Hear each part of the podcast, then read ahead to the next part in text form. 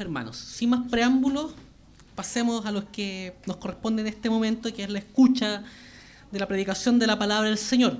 Hoy día vamos a compartir el sexto sermón de la serie Paracletos, la persona y la obra del Espíritu Santo.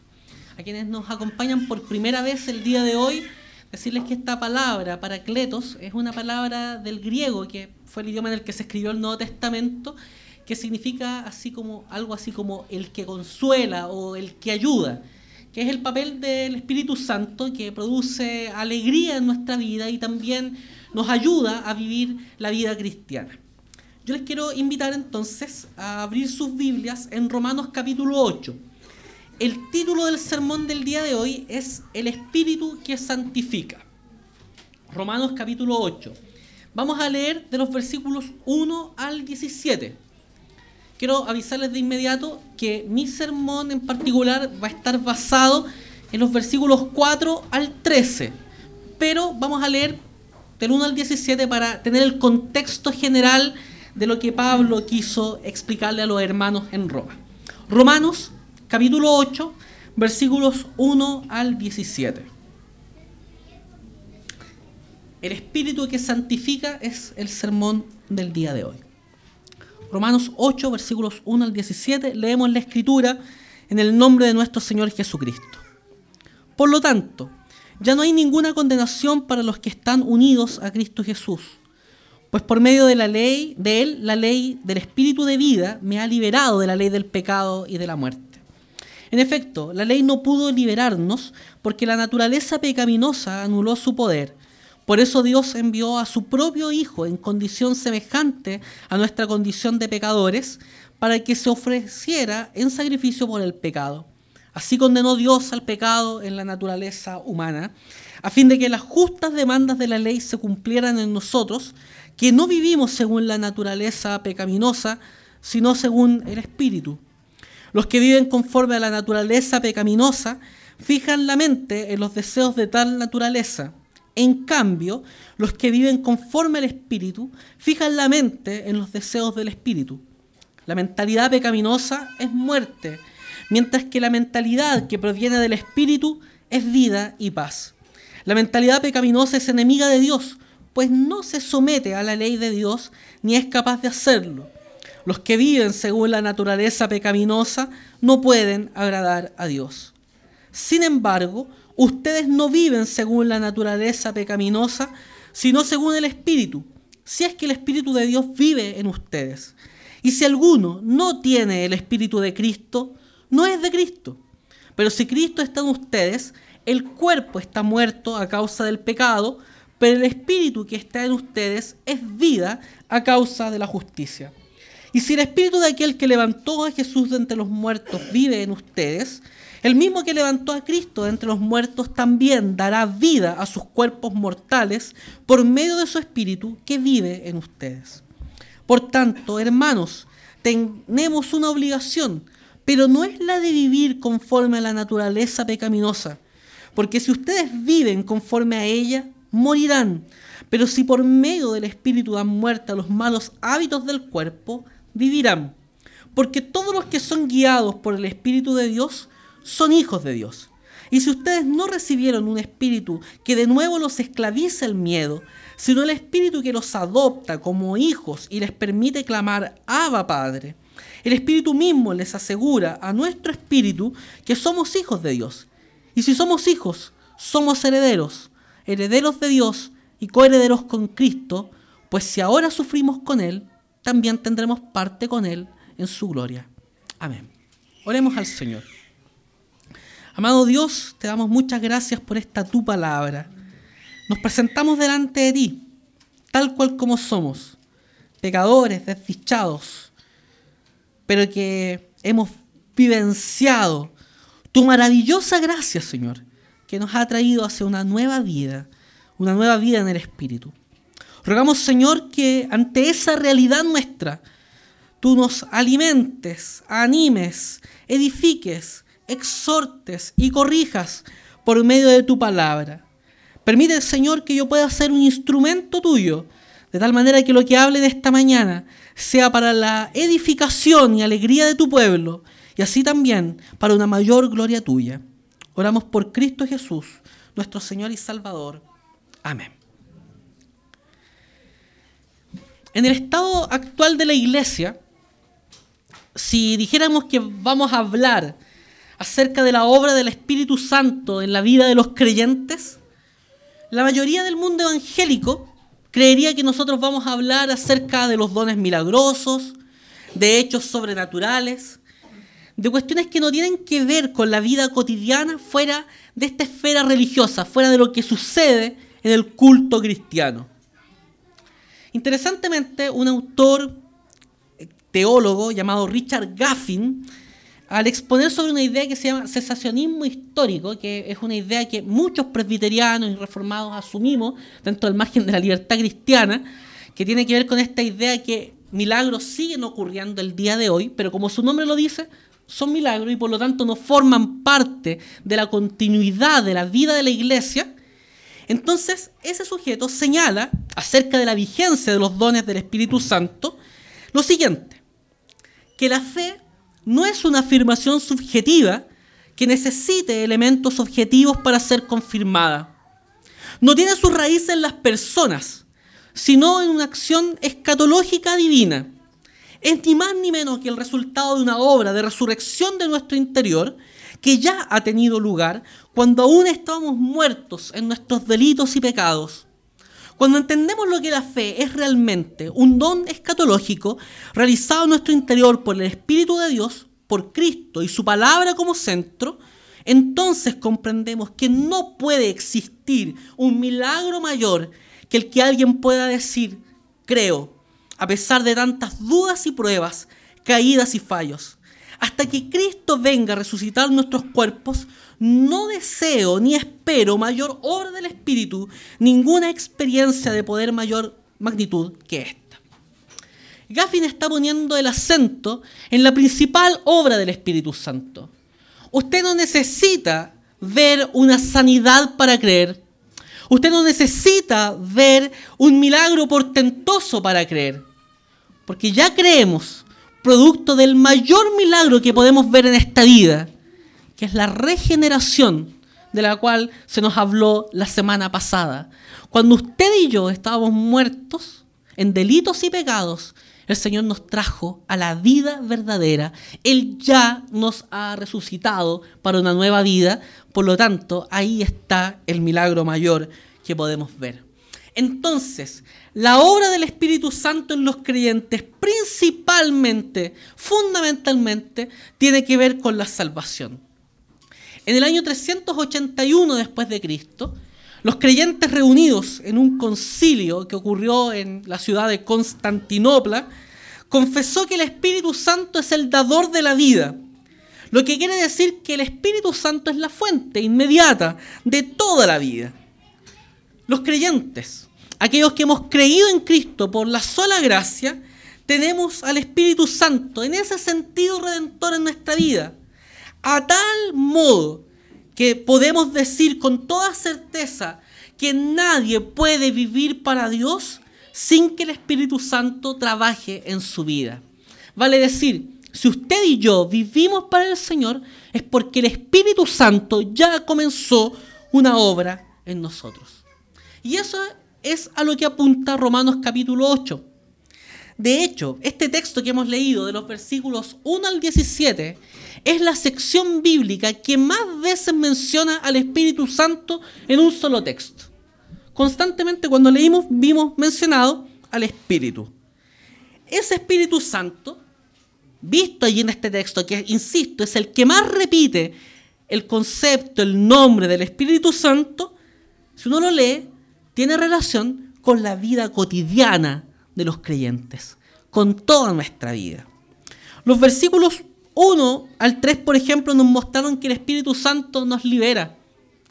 Si uno lee el texto del apóstol Pablo en el capítulo 7 de la carta de los romanos, vemos que Pablo termina diciendo lo siguiente, miserable de mí, ¿quién me librará de este cuerpo de muerte? Porque el bien que yo quiero hacer no hago, sino el mal que mora en mí. Pablo allí está reportando la lucha que cada creyente tiene con su naturaleza pecaminosa, con su pecaminosidad. ¿Acaso eso no es una realidad en su vida? ¿Cuántas veces usted se ha visto peleando contra el pecado y ve que usted cede al pecado porque el mal que usted no quiere hacer es lo que usted practica? Pero esa sensación de insatisfacción es sustituida por lo siguiente. Cuando nosotros vemos el texto bíblico así como en capítulos y versículos, esto muchas veces no hace justicia al texto. Porque aquí se nos dice lo siguiente, por lo tanto, o sea, hay una continuación de lo último que señala Pablo en el capítulo 7 de Romanos. Por lo tanto, ya no hay ninguna condenación para los que están unidos en Cristo Jesús.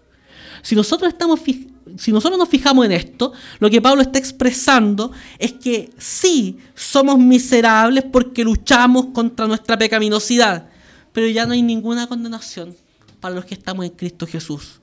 Entonces, con la libertad que Cristo nos ha hecho libres, hoy día somos santos pecadores, es cierto, pero a diferencia de nuestra antigua naturaleza, podemos tomar la decisión de pecar o de no pecar.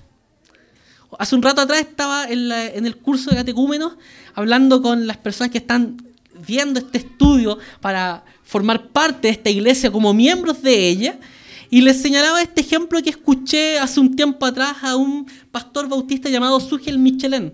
Él para explicar la libertad cristiana ponía lo siguiente, decía, si yo a un canario le pongo un pocillo de alpiste y de carroña, ¿qué va a decidir comer el canario? Alpiste. ¿Por qué? Porque en su naturaleza entiende que ese es su alimento. Yo no tuve que empujar al canario para que comiera alpiste. Solo le puse el alpiste y él respondió según su naturaleza. De la misma manera, según nuestra naturaleza pecaminosa, en la libertad que Dios nos concedió a los seres humanos, en esto que comúnmente se llama libre albedrío, el ser humano lo único que podía decidir era pecar. Estaba depravado totalmente, estaba muerto en sus delitos y pecados. Pero hoy día los creyentes tenemos una nueva naturaleza. Y en esa nueva naturaleza, usted cuando está frente al pecado, puede tomar la decisión de pecar y de no pecar. En eso consiste la libertad que Cristo nos ha dado. Y particularmente, principalmente, en el hecho de que con el Espíritu Santo en nuestra vida tenemos la posibilidad de actuar de manera concreta según nuestra nueva naturaleza, según la nueva vida que Cristo nos ha dado y de lo cual nos señala el capítulo, perdón, el capítulo 8, los versículos 4 al 13, que es de lo que hablaremos en esta mañana. Y los versículos 14 al 17 nos muestran el Espíritu Santo haciéndonos hijos adoptivos de Dios lo que nos permite tener una relación de familiaridad con el Señor, porque somos coherederos con Cristo, y esa herencia se vive tanto en la esperanza como en el sufrimiento, como se nos señala al final del texto que leímos. Hoy nosotros nos vamos a centrar en la segunda parte de esta sección de Romanos capítulo 8, la que va del versículo 4 al 13, en la que nosotros veremos la obra vivificadora que el Espíritu Santo hace en nuestra vida. Y para eso veremos en el sermón no tres, sino dos acciones del Espíritu Santo que se traducen en nuestra santificación. Dije eso porque los presbiterianos siempre habitualmente decimos tres cosas, en esta ocasión solo diremos dos. La primera acción que nosotros veremos es que el Espíritu Santo produce nueva vida. Y eso lo podemos contemplar a lo largo del capítulo 8 en los versículos que hemos leído. Fíjese usted que el texto nos presenta esta lucha entre aquellos que viven según su naturaleza pecaminosa y aquellos que viven según el Espíritu. Y si uno piensa en cómo viven aquellos que viven según su naturaleza pecaminosa, aquellos que tienen ahí en su, mano una Biblia Reina Valera 60, o tal vez la tienen en su mente porque fue la Biblia que más leyeron, podrán entender que eso, naturaleza pecaminosa, es lo que en la Reina Valera se habla como carne. La NBI tomó una decisión de traducir naturaleza pecaminosa y no carne en términos literales para no suscitar una confusión que existe entre muchos cristianos que piensan que el cuerpo es malo, es pecaminoso. Al contrario, el cuerpo no es malo porque Dios lo creó. Por lo tanto, para hacer esa diferencia entre carne y cuerpo, tradujo esta idea como naturaleza pecaminosa. Fíjese cómo viven aquellos que viven según esa naturaleza. El versículo 5 nos dice que quienes son carnales actúan según esos deseos. Esos deseos, según el versículo 6, nos conducen a la muerte. En el versículo 7 nos dice que esa actitud, esa forma de vida, nos constituye en enemigos de Dios. Y el versículo 8 nos señala algo contundente, que esas personas, esos seres humanos, no agradan a Dios. Entonces, la naturaleza pecaminosa es aquel estado que está separado de Dios. En cambio, por su parte, el texto nos señala que la vida según el Espíritu, según el versículo 4, nos muestra que nos hace cumplir las justas demandas de Dios. Lo que en nuestra naturaleza pasada no podíamos hacer. Porque en nuestra naturaleza pasada, cuando veíamos la ley, ¿qué se producía allí? Se producía principalmente el rechazo de este Dios absolutamente santo que nos exige cosas para hacer. Y además de eso, la ley, su propósito fundamental es conducirnos a Cristo. Porque con ella vemos nuestra naturaleza pecaminosa y entendemos que sin Cristo no podemos tener ninguna esperanza. Pero por nosotros mismos no podemos cumplir la ley.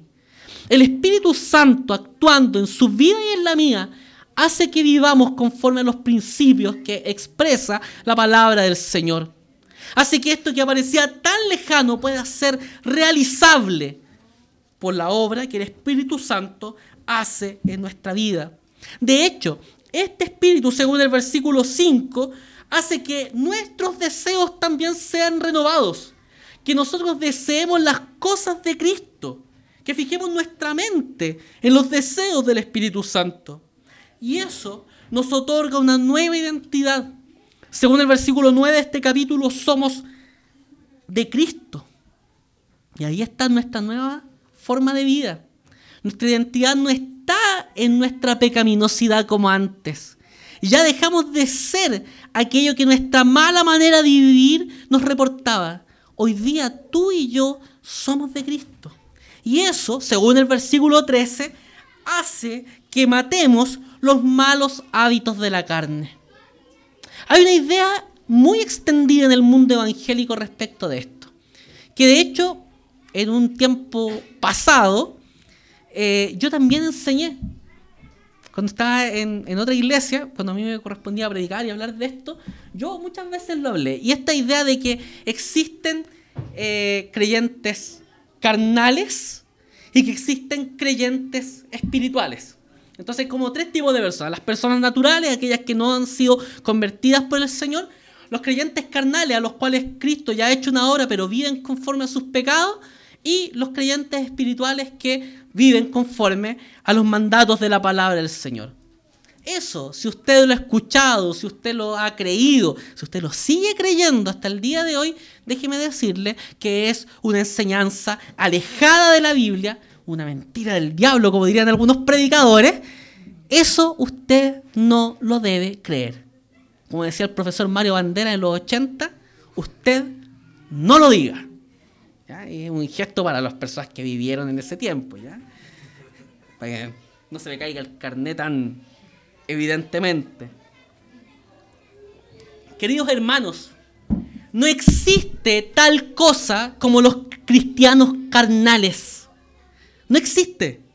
Quien no vive en santidad y quien no se arrepiente de sus pecados, de lo único que está dando señas y muestras es de que no es un hijo de Dios.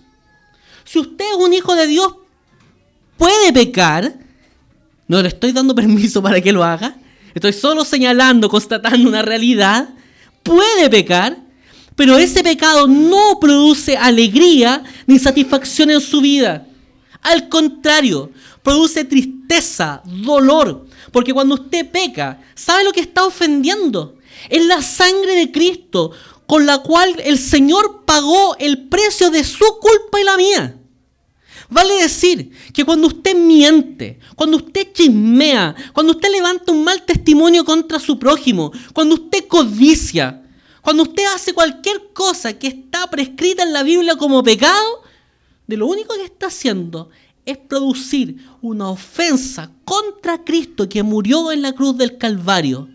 Y si la culpa que usted siente por el pecado no lo conduce a pedir perdón, es una consecuencia terrible que lo único que está señalando en este momento es que usted no valora el sacrificio que Cristo ha hecho en su vida y por lo tanto, muy probablemente usted no se haya arrepentido de verdad de sus pecados. Si esa es su condición hoy, hoy el Señor te está llamando al arrepentimiento. Para que puedas creer de verdad en Cristo y pedir que el Espíritu Santo haga una obra en tu vida y en la mía. ¿Por qué razón? Porque como diría John Owen, el puritano, la cabeza viva no admite miembros muertos. Y como diría George Eldon Ladd, ser cristiano significa haber recibido la vida por el Espíritu Santo. Los creyentes cristianos no nos alegramos en el pecado, no justificamos nuestro pecado, no nos victimizamos por el pecado. Los creyentes cristianos cuando pecamos pedimos perdón y buscamos no ser dominados por los malos deseos de nuestra naturaleza anterior. ¿Y sabe por qué se produce esto? Porque como veíamos en el sermón pasado, hemos sido regenerados. Y el versículo 10 y 11 nos hablan acerca de esto. Dice, pero si, el, si Cristo está en ustedes, el cuerpo está muerto a causa del pecado, pero el espíritu que está en ustedes es vida a causa de la justicia. Y si el espíritu de aquel que levantó a Jesús de entre los muertos vive en ustedes, el mismo que levantó a Cristo de entre los muertos también dará vida a sus cuerpos mortales por medio de su espíritu que vive en ustedes. El versículo 10 nos dice con suma claridad que el Espíritu Santo es vida. O sea, si hay algo que caracteriza al Espíritu Santo es que Él vive, pero no solo eso, que Él produce vida, que Él vivifica, que Él da nueva vida. Juan Calvino, comentando este texto, decía, no solo porque vive y tiene poder en nosotros, sino también porque nos vivifica con su fuerza hasta renovarnos finalmente y perfectamente al ser destruida nuestra carne mortal.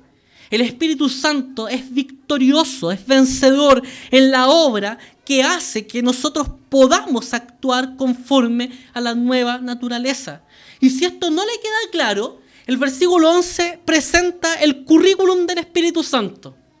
O sea, por ejemplo, si nosotros pusiéramos un aviso en el diario y dijéramos, se busca a quien puede dar nueva vida, el Espíritu Santo vendría con su currículum vitae y lo pondría sobre nuestra mesa.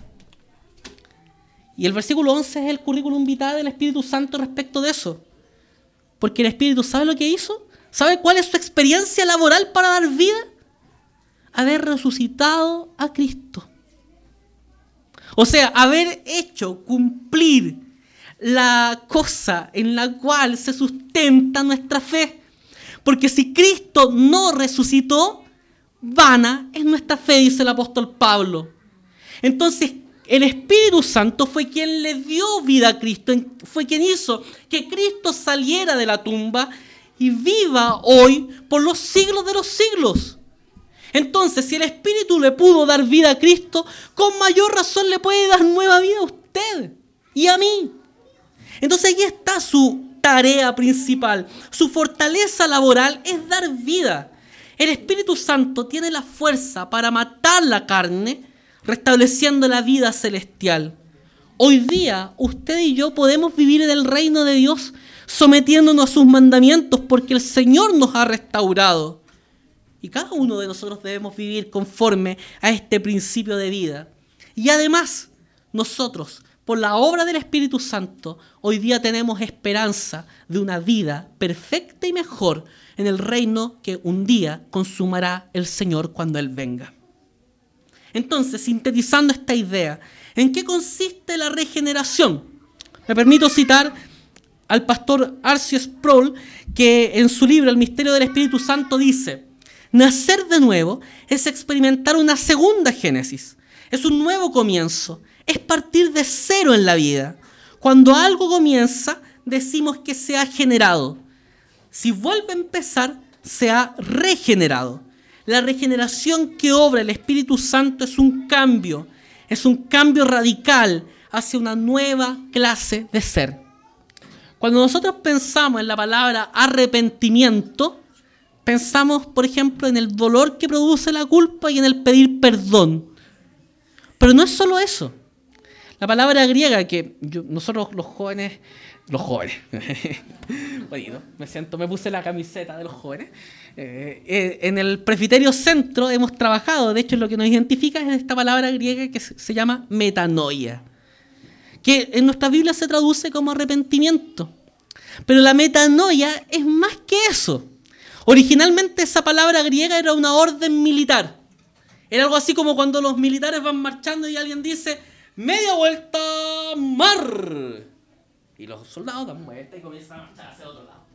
Esa es la idea de metanoia. La metanoia es la orden que el Espíritu Santo nos da para que dejemos esta senda que nos lleva a la muerte y comencemos a caminar por la senda que nos lleva a la vida y a la paz. Entonces, esa es la regeneración.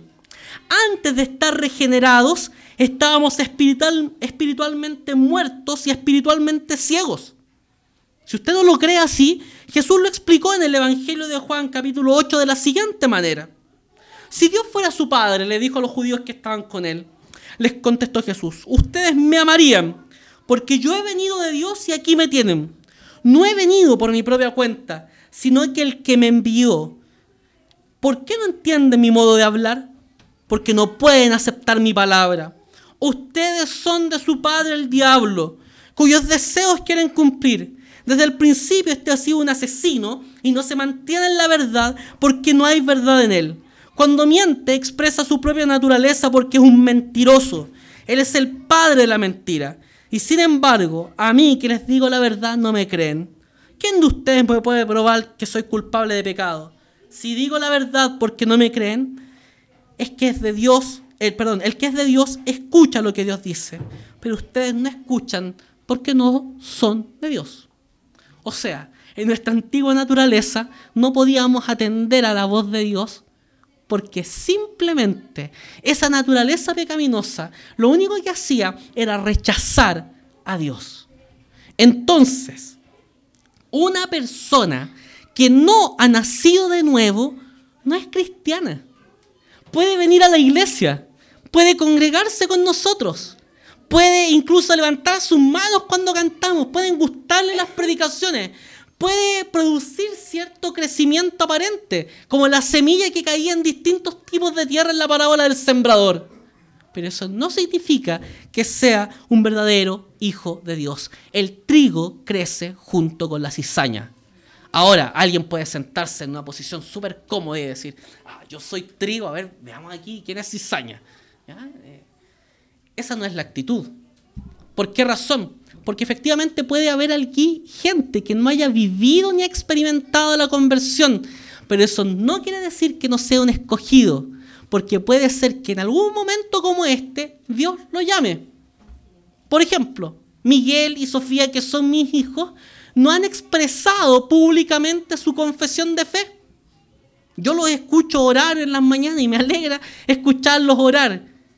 Pero eso no significa que en este momento sean convertidos yo anhelo con fe y esperanza, y por eso los bauticé, y creo que ellos son parte de la familia del pacto.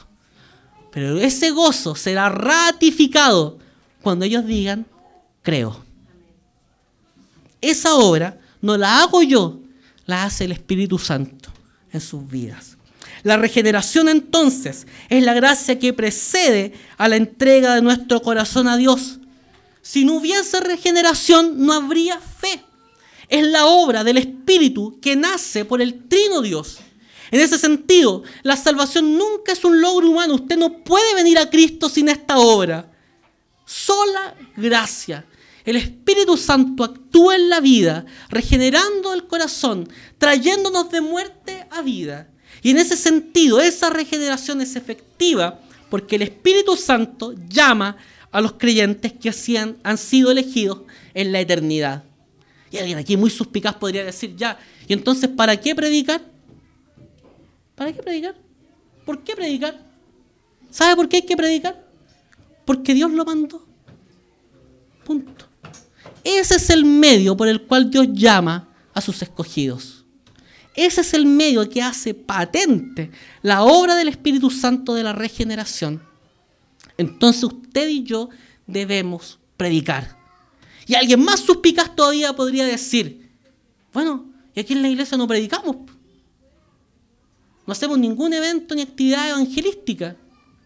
Y sí, es cierto. Es cierto, ¿por qué? Porque como iglesia hemos, hace algunos años atrás, cuando esta iglesia se estaba plantando, perdón, se tomó la decisión de optar por un método de evangelismo que se llama evangelismo relacional. ¿Qué quiere decir eso?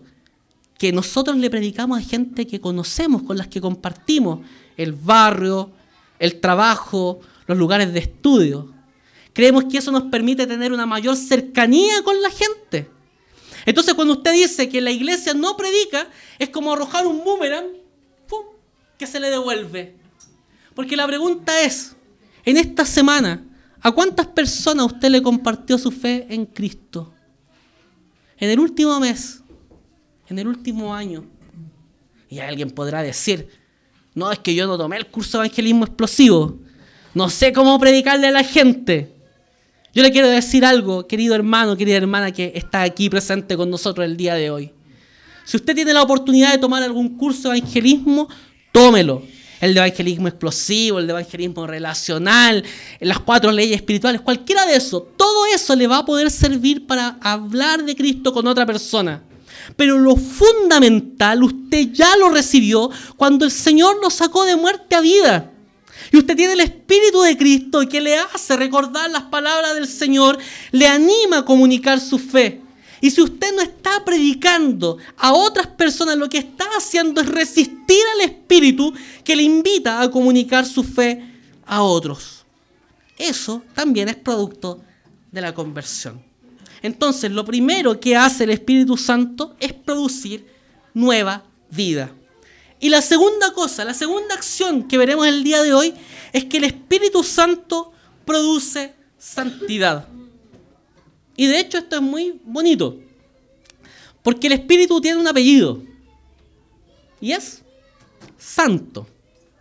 Entonces, el Espíritu que es santo, su obra en nuestra vida es la santificación. Arce Sproul, en el mismo libro que ya cité anteriormente, dice, el Espíritu Santo es el santificador. Él es aquel que aplica la obra de Cristo en nuestra vida, trabajando en nosotros para desarrollar una total conformidad a la imagen de Cristo. Aquí estamos viendo algo que hemos visto desde el primer sermón de esta serie. ¿Se acuerdan del primer sermón? Aquí lo tengo al predicador de serie, de frente. Ariel nos comentaba que el Espíritu Santo estuvo en la creación y el Espíritu Santo, ¿qué fue lo que hizo?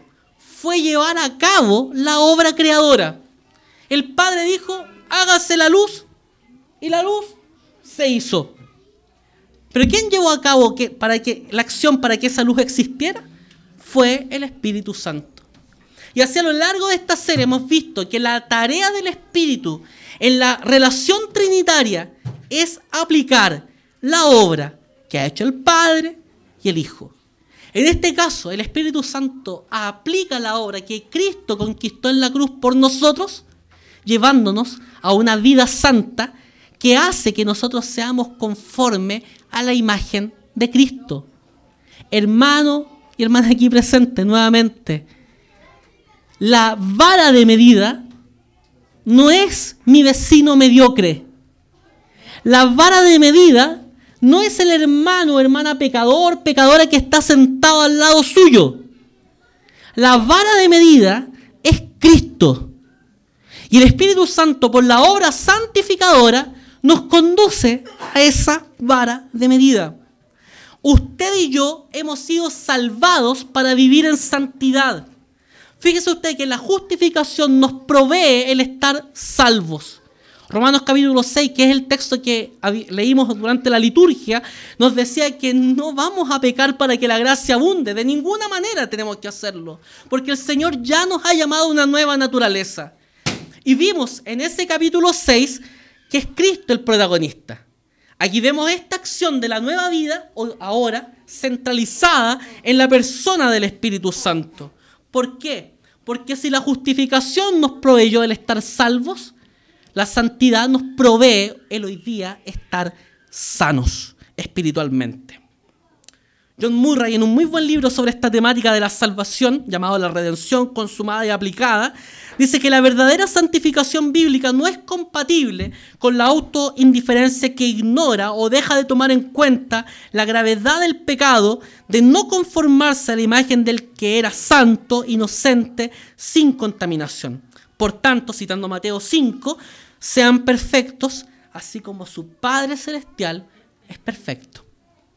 Esa idea, ese mandato bíblico, sigue siendo normativo para nuestra vida. Yo lo he dicho en otras ocasiones y no voy a tener temor de volver a decirlo. Eh, en el colegio donde trabajo, en el colegio andino Antuquilén, constantemente las personas que están a cargo de la unidad técnico-pedagógica nos decían un lema, que era lo siguiente, no tenga miedo a repetir. No tenga miedo a repetir. No tenga miedo a repetir. No tenga miedo a repetir. ¿Por qué razón? Porque a veces nosotros sabemos cosas y por sabidas dejamos de hablarlas. Y por dejar de hablarlas las olvidamos. Y es súper relevante recordar la verdad del Evangelio que nos dice lo siguiente. Permiso. Yo me puedo sentar ahora y quedarme sentado toda mi vida hasta que el Señor venga, ya sea por mí en la hora de la muerte o venga para consumar su reino. Y puedo quedarme sentado sin hacer nada y soy salvo. ¿Usted lo cree eso? Todavía no lo cree, tiene duda. Efesios capítulo 2 dice, porque por gracia sois salvos por medio de la fe esto no de vosotros, sino que es don de Dios, no por obras, para que ninguno se gloríe. Pero ninguno de nosotros se puede quedar sentado toda la vida, porque el Espíritu Santo lo que hace es impulsarnos a trabajar. Nos guía a toda verdad y a toda justicia y nos hace que nos levantemos y comencemos a buscar la edificación del cuerpo de Cristo y la glorificación de Dios en cada lugar donde nosotros nos movemos. Entonces el Espíritu Santo no nos deja ser flojos, no nos deja estar ociosos, sino que nos lleva a una vida activa por la obra que el Señor nos ha dado. Y eso también lo vemos en este texto. Fíjese el versículo 4 lo que nos dice. A fin de que las justas demandas de la ley se cumplieran en nosotros, que no vivimos según la naturaleza pecaminosa, sino según el Espíritu. ¿Ha escuchado esa idea de algunos predicadores o eh, pastores que hablan acerca o contra el calvinismo y dicen, no, es que el calvinismo lleva al libertinaje. Entonces esos canutos que dicen que son salvos, siempre salvos, lo dicen para justificar sus borracheras, su orgía, su mentira. Total, son salvos, siempre salvos. ¿Has escuchado esa idea? Esa idea es no entender absolutamente nada. Porque el mismo Juan Calvino decía que si alguno peca deliberadamente y no siente ninguna convicción de su pecado, no siente arrepentimiento por lo que ha hecho, el tal dude de su conversión. esto, esta fe en que la obra de la salvación corresponde a la soberanía de Dios, jamás excluye nuestra responsabilidad. Por la obra del Espíritu Santo nosotros podemos vivir bajo la ley del Señor. Y de hecho es el Espíritu Santo el que no nos lleva a menospreciar la bondad y la dulzura paternal de Dios. Al contrario, nos invita a reconocer todo lo maravilloso que Dios hace en nuestra vida y en las de los demás. Versículo 5. Fíjese lo que dice. Los que viven conforme a la naturaleza pecaminosa fijan la mente en los deseos de tal naturaleza.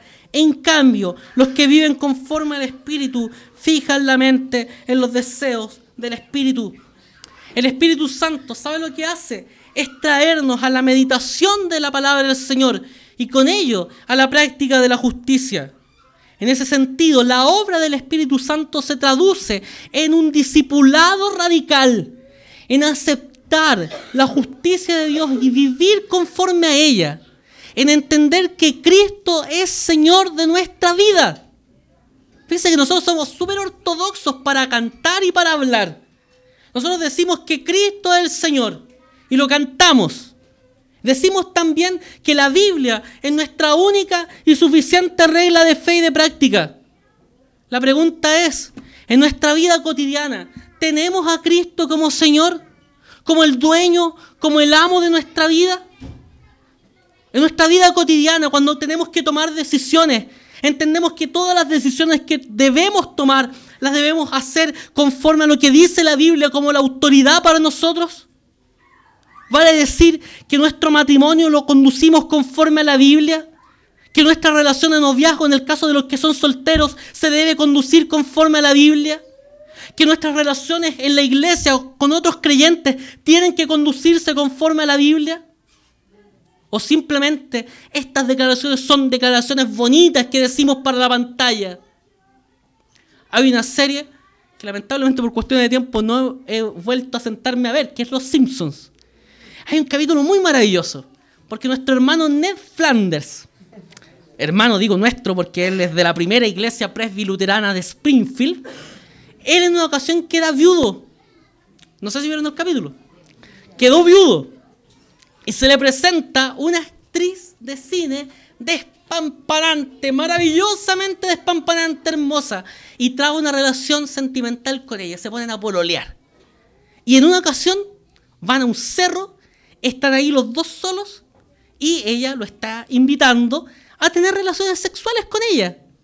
Y Ned lo que hace es tomar una serie de versículos bíblicos. Entonces, tiene una torre aquí que dice, estos versículos me dicen que no debo hacer esto. Y estos dos que tengo acá, obviamente sacados de contexto, me dicen que sí lo puedo hacer. ¿A cuál le hago caso? Y pasa el viento y le lleva todos los versículos de la Biblia que decían que no debía hacerlo. Y bueno, consumó su acto pecaminoso nuestro querido y perfectirijillo hermano Ned Flanders. Eso es decir de la boca para afuera que la Biblia es la única y suficiente regla de fe y de práctica si nosotros no lo aterrizamos a la vida cotidiana. Versículo 6. La mentalidad pecaminosa es muerte, mientras que la mentalidad que proviene del Espíritu es vida y paz.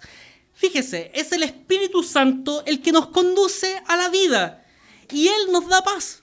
Pues todo lo que hace el Espíritu Santo para nuestra vida produce verdadera alegría, bienaventuranza, satisfacción.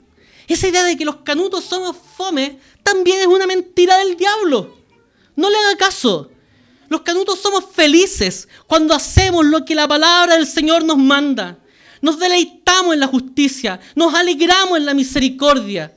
Nos alegramos también inclusive en el sufrimiento, porque nuestro hermano mayor, Cristo, también sufrió. Sufrió justamente, estamos hablando de eso. No cuando usted sufre las consecuencias de su pecado. Si está sufriendo por eso, también hay que arrepentirse para buscar el perdón y la esperanza que el Espíritu Santo nos da. Versículos 7 y 8. La mentalidad pecaminosa es enemiga de Dios, pues no se somete a la ley de Dios ni es capaz de hacerlo. Los que viven según la naturaleza pecaminosa no pueden agradar a Dios. Pinocho, el de la serie animada, por si acaso, para no llamar a, confusiones, Pinocho, en su relación con Pepe Grillo, que Pepe Grillo era como el que le llamaba terreno, siempre le daba consejos, nosotros pensamos que Pepe Grillo siempre estaba en la razón. Pero Pepe Grillo le decía a Pinocho lo siguiente, que él debía hacerle caso siempre a la conciencia. Y ese es un súper mal consejo si la conciencia está cauterizada, dañada por el pecado. Nosotros hablábamos hoy día en la mañana del capítulo 20 de la Confesión de Fe de Westminster con los catecúmenos. Y ahí se hablaba de la libertad de conciencia. Sí, yo tengo la libertad de conciencia, pero esa libertad de conciencia se expresa también en mi sujeción, en mi servicio a la palabra de Cristo.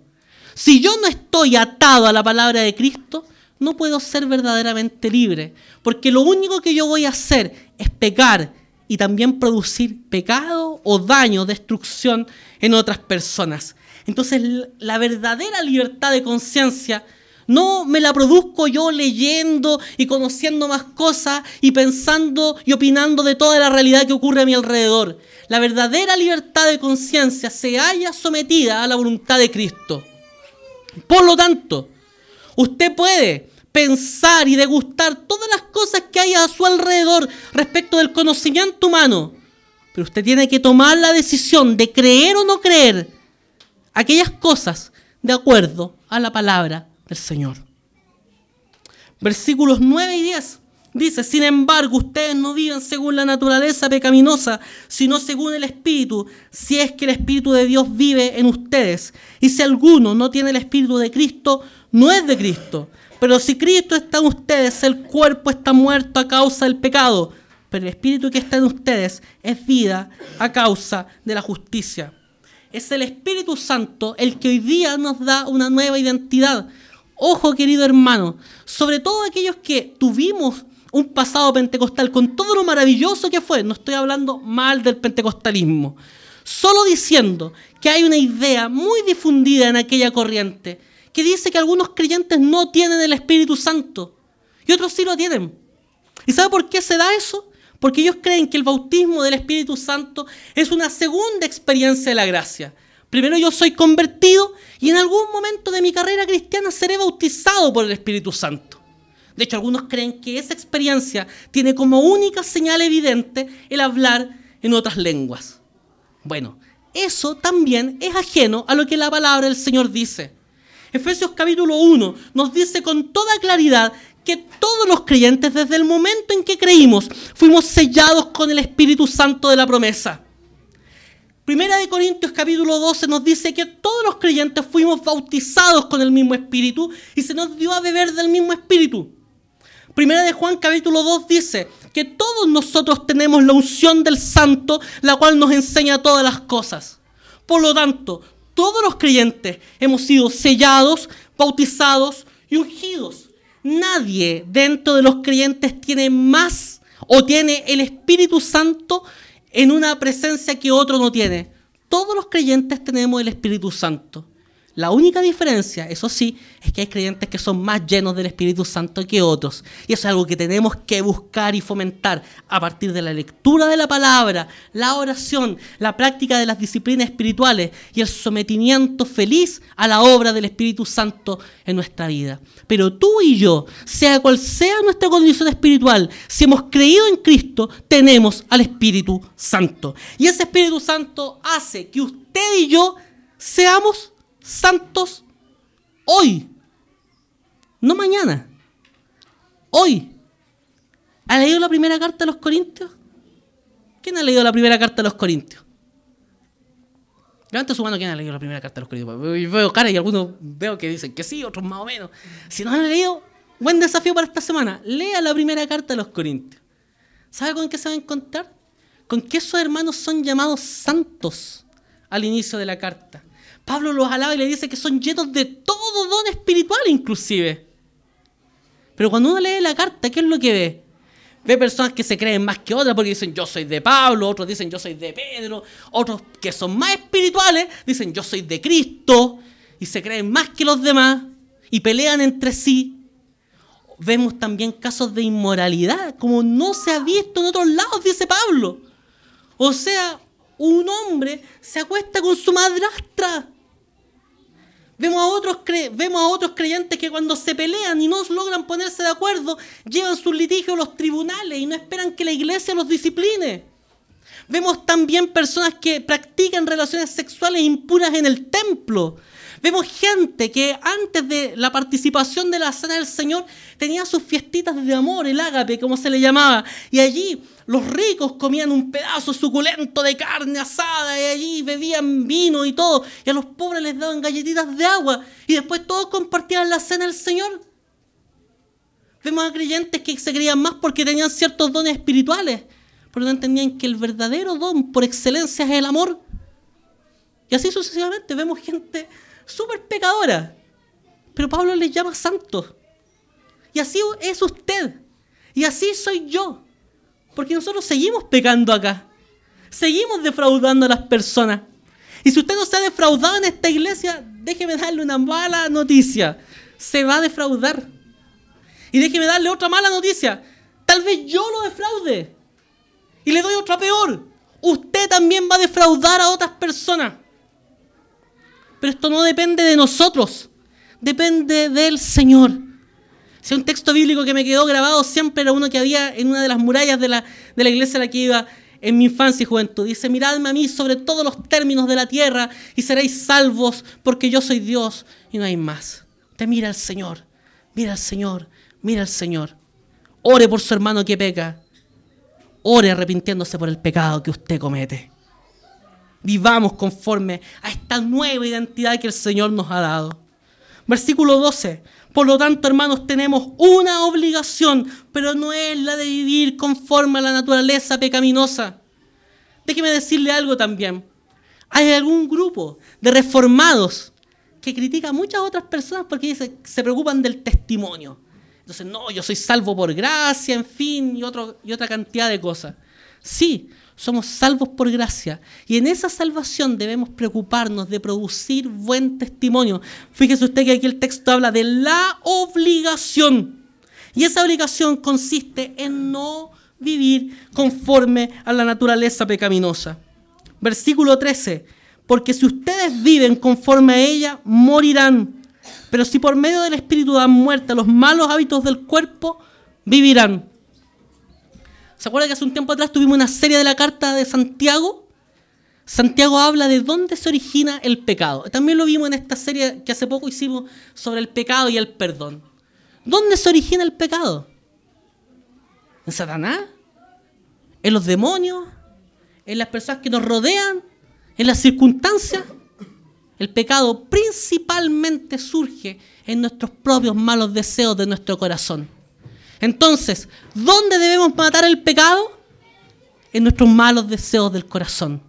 Los malos hábitos que nosotros vivimos deben ser modificados por buenos hábitos. Allí las disciplinas espirituales nos van a servir de mucho.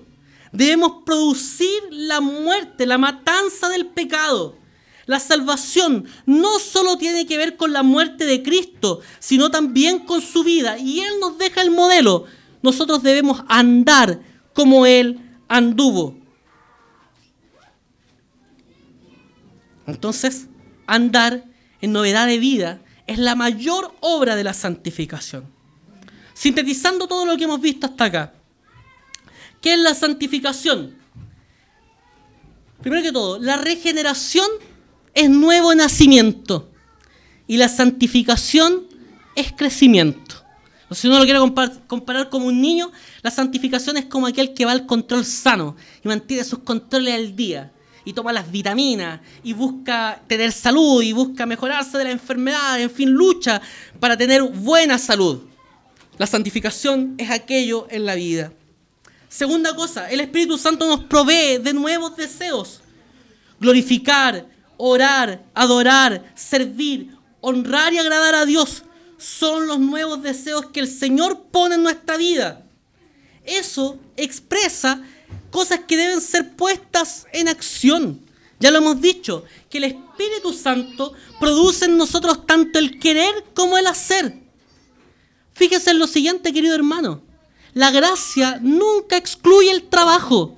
Usted y yo debemos trabajar para sostener con la ayuda del Espíritu Santo la obra que el Señor ha hecho en nuestra vida. Jeremías capítulo 31 nos dice que el Señor ha puesto su mente y escrito su ley en nuestros corazones. Ezequiel capítulo 36 dice, les daré un nuevo corazón y les infundiré espíritu nuevo. Les quitaré ese corazón de piedra que ahora tienen y les pondré un corazón de carne. Si usted dice que usted peca porque su corazón es engañoso y pecaminoso, está diciendo una media verdad, porque el Señor transformó, quitó ese corazón de piedra y le puso a usted un corazón de carne. Usted tiene una nueva naturaleza y debe actuar conforme esa nueva naturaleza. Los creyentes colaboramos con nuestra santificación, vivimos para Dios en obediencia y eso es esfuerzo. Dietrich Bonhoeffer, pastor luterano, alemán, mártir del cristianismo del siglo XX, decía que la gracia no es barata. La gracia es sumamente cara, porque al Padre le costó a su Hijo, al Hijo le costó su vida, y a usted le cuesta el seguimiento. A mí me cuesta el seguimiento. Si alguno quiere hallar su vida, dijo Jesús, la perderá.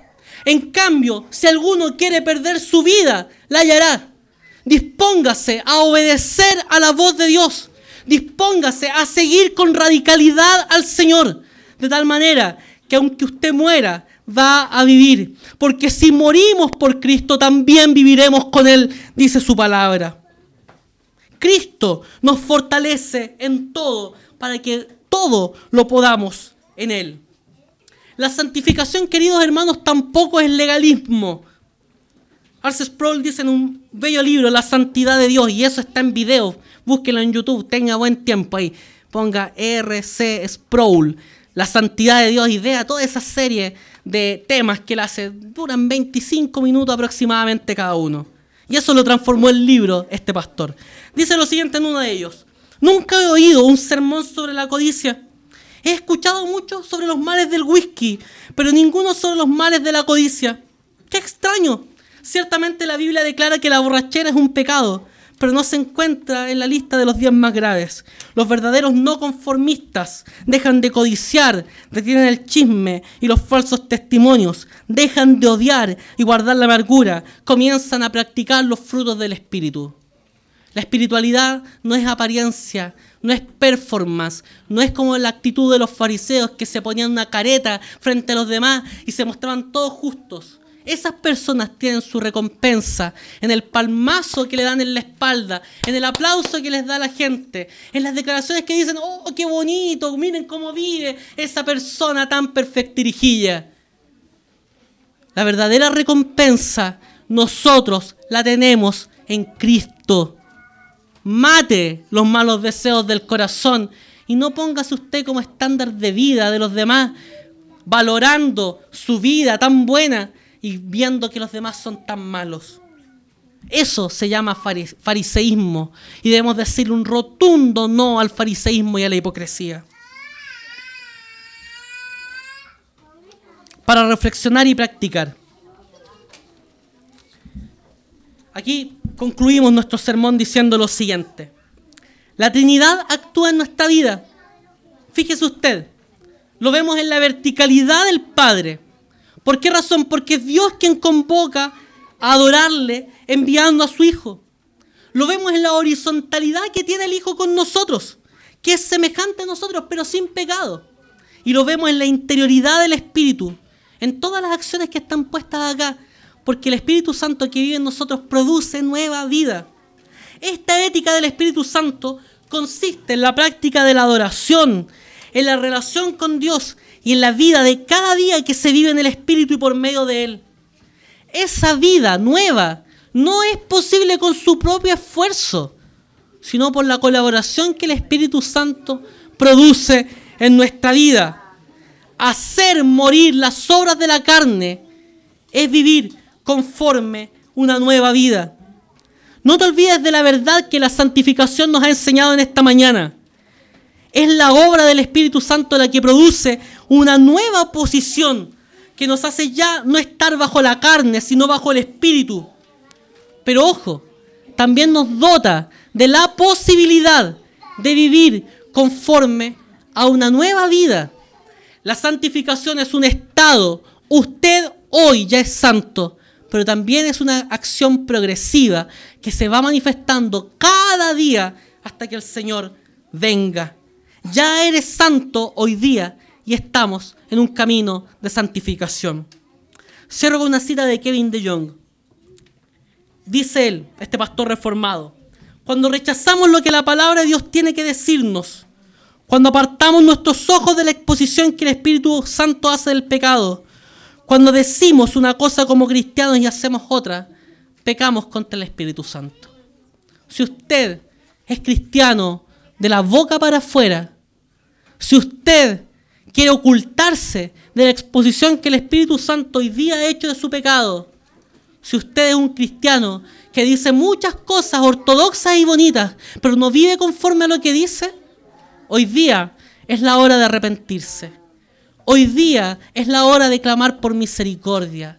Hoy día es la hora de pedir perdón a Dios y a su prójimo. Hoy día es la hora de pedir al Espíritu Santo que lo llene de la nueva vida, de tal manera que pueda andar como Cristo anduvo. ¿Lo necesita usted eso hoy? Yo lo necesito con creces. Necesito pedirle perdón al Señor con toda seguridad. Oremos al Señor. Amado Señor, muchas gracias. Muchas gracias por esta palabra que nos ha exhortado profundamente en nuestro corazón. Gracias por producir una nueva vida en el Espíritu en nosotros. Pero frente a esa maravillosa realidad del perdón, de la gracia manifestada en nuestro ser, también podemos ver cuántas veces nosotros te hemos ofendido, Señor.